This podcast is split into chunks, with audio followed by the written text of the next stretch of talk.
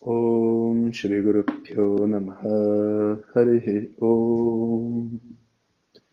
Bom dia pessoal, então hoje é dia de se aprofundar um pouco nos segredos da Upanishad, especificamente é, vamos falar sobre o processo de estudo, como o estudo ocorre.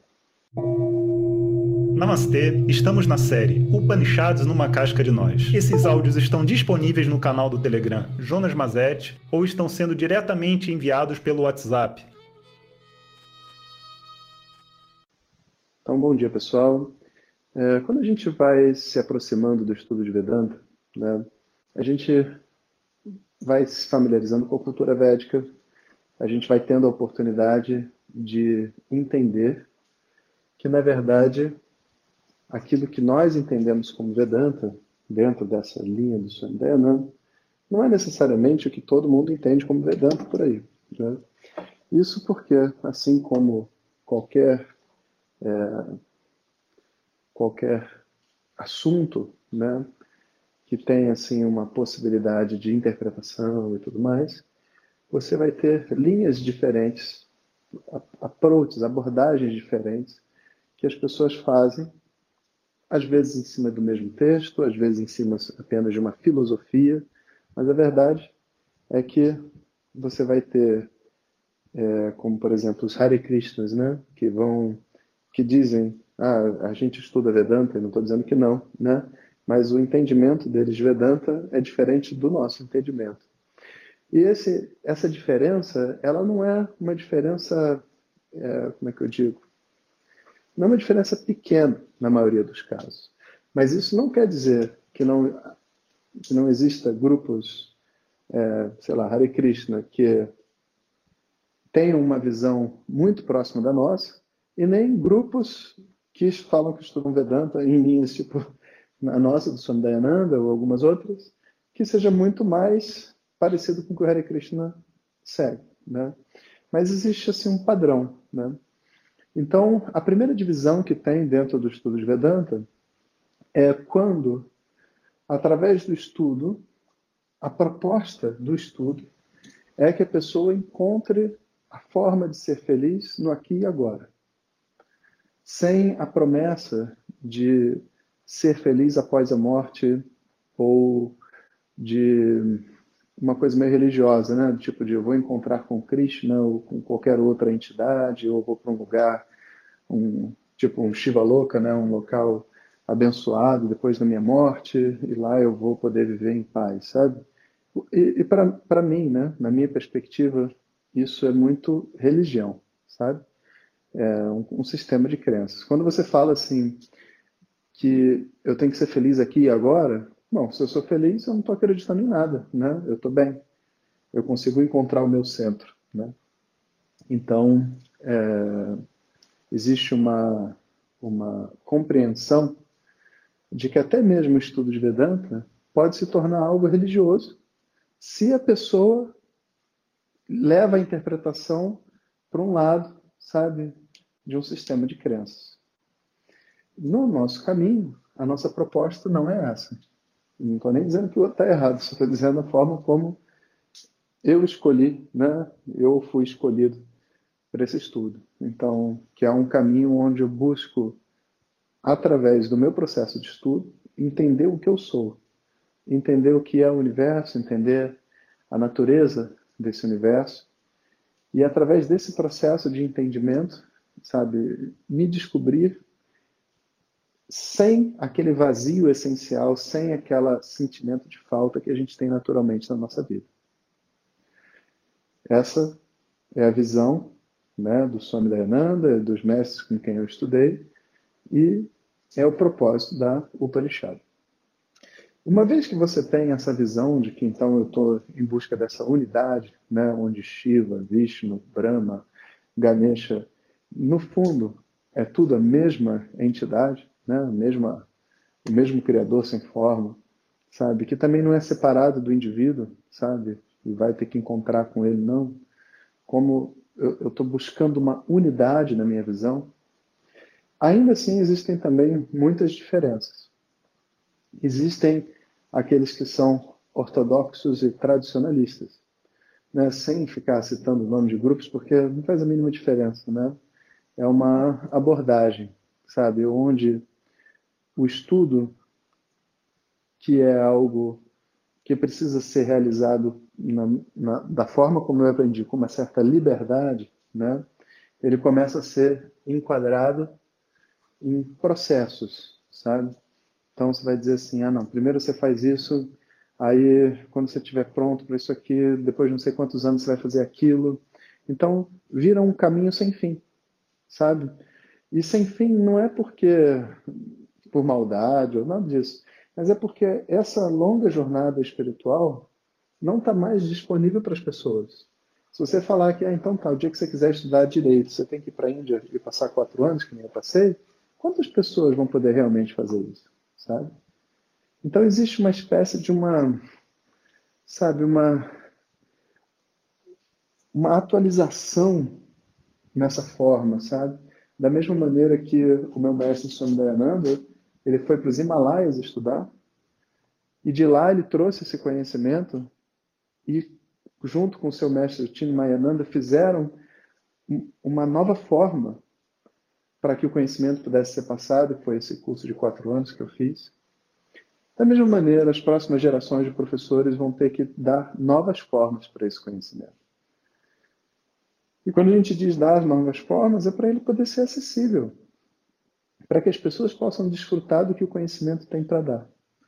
Então, vocês vão, né, talvez, ter contato, sabe, com grupos de Vedanta e tudo mais, onde o processo de estudo é meio incompatível com a nossa forma de vida, sabe?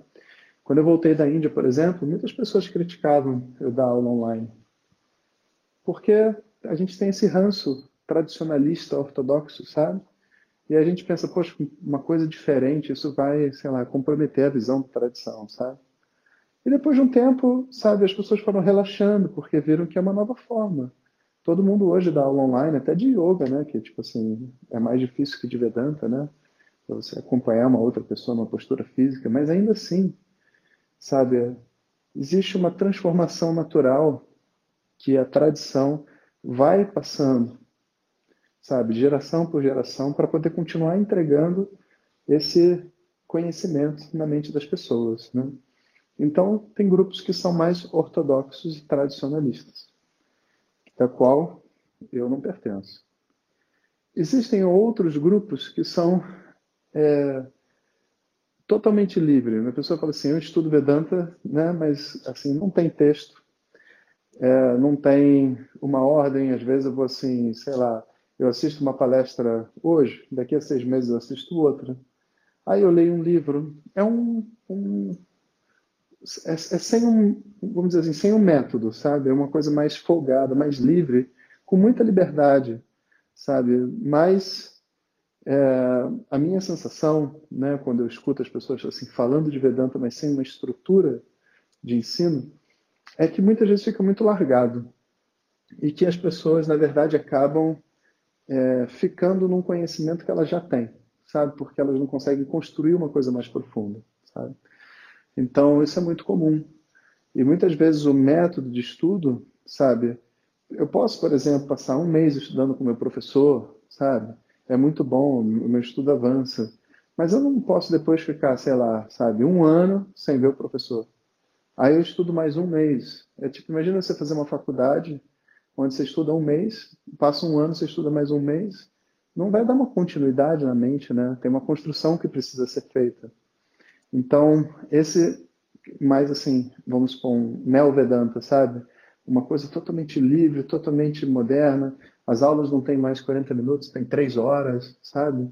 As pessoas, sei lá, estão é, sentindo o que devem fazer. Uns talvez estejam comendo e bebendo. Eu rio porque né, no, no meu contexto é totalmente descabido. E, e, é isso aí, né? E as pessoas estão felizes, está bom, está funcionando para você, ótimo, mas não é a forma como a gente caminha. E existe um caminho do meio aí dentro dessa história, que é onde eu me vejo no enquadro, que é assim, não é tradicionalista nem ortodoxo, mas respeita a tradição, é tradicional. Não é, é liberalista, sabe, e vamos dizer assim, é, totalmente livre. Não é, não é um estudo onde você pode abandonar completamente a forma, sabe? Como se eu fosse capaz de saber o meu caminho de desenvolvimento, mas eu escuto a orientação do professor, sabe? E vê só, eu sou um professor, né, que vou falar em, vou dar aula dentro da minha casa, eu tô de dote, né, de roupa indiana, eu não ando na rua de dote, sou casado, tenho uma filha, sabe? Se eu vou dar uma palestra, às vezes eu tô de blazer, às vezes eu tô de pena na cabeça, uma pena que eu ganhei de um, de um índio amigo meu, sabe? Eu sempre tem algum elemento dentro da, da forma de se apresentar que ajuda a pessoa a quebrar um padrão dentro da cabeça dela, sabe? Como se ela tem que ser sacudida um pouquinho do ambiente que psíquico que ela se encontra para poder ouvir o ensinamento, sabe? Nesse nesse local existe espaço para eu abrir um texto tradicional, para eu poder, sei lá, fazer uma cerimônia védica, né? Que parece até uma coisa religiosa, mas que de verdade não é. Não precisa ser, vamos dizer assim, né? E também eu estou ali com um texto estudando em sânscrito, mas vê só, você não precisa saber sânscrito para estudar Vedanta. Mas é bom saber, assim como é bom saber grego, se você for estudar filosofia grega, né? Pode ajudar, né? Mas não precisa. E alguns sabem, outros não sabem, porque não tem oportunidade, ou tempo, ou interesse, sabe? Então existe uma liberdade, mas ao mesmo tempo existe uma estrutura. Isso é o que a gente chama do estudo tradicional. É um estudo que está levando em consideração a tradição e essa tradição está se adaptando para a realidade de hoje. O meu foco, e acredito que isso vem porque era o que o senhor Bernardo fazia, a professora Glória faziam, todos com quem eu estudei, né?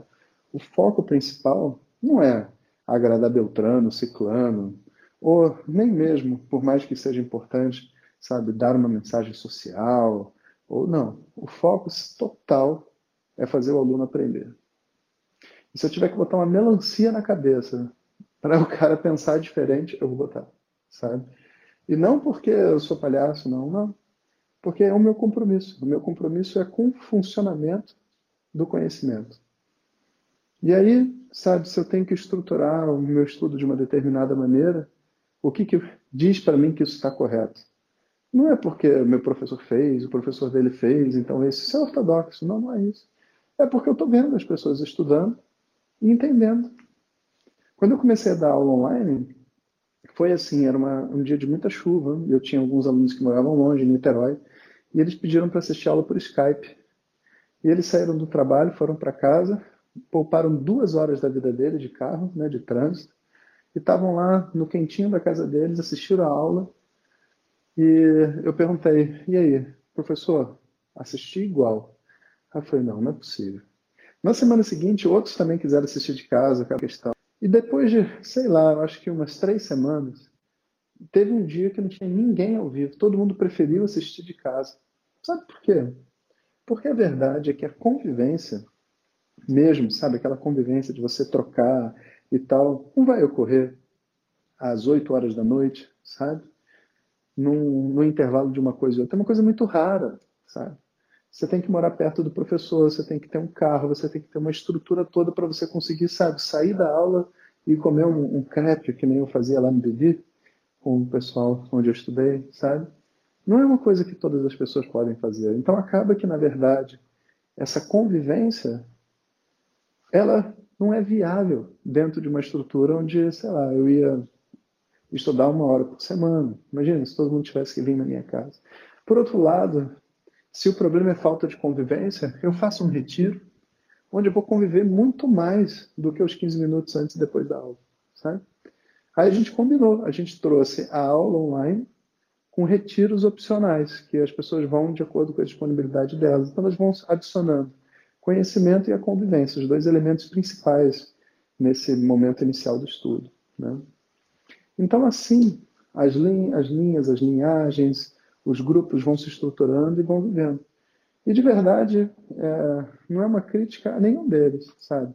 Eu acho que tem espaço para todos, na medida que as pessoas precisam de coisas diferentes e entendem também o seu caminho espiritual de forma diferente, sabe? O importante é a gente entender, sabe, o que, que nós precisamos. Isso que a gente está fazendo atende o que a gente precisa, sabe? Essa é a principal regra do jogo. Então, seguimos em frente, porque hoje, terça-feira, às 18h30, temos mais uma aula de Upanishads. Hoje vamos ver Mundaka Upanishad e Kaivalya Upanishad. Bom dia, pessoal, ou boa noite. Hariom. Obrigado a todos. Continuamos amanhã com as reflexões do curso Upanishads numa casca de nós. Lembre-se que você pode acessar esses áudios pelo canal do Telegram Jonas Mazetti ou diretamente pelo WhatsApp, caso esteja inscrito no curso.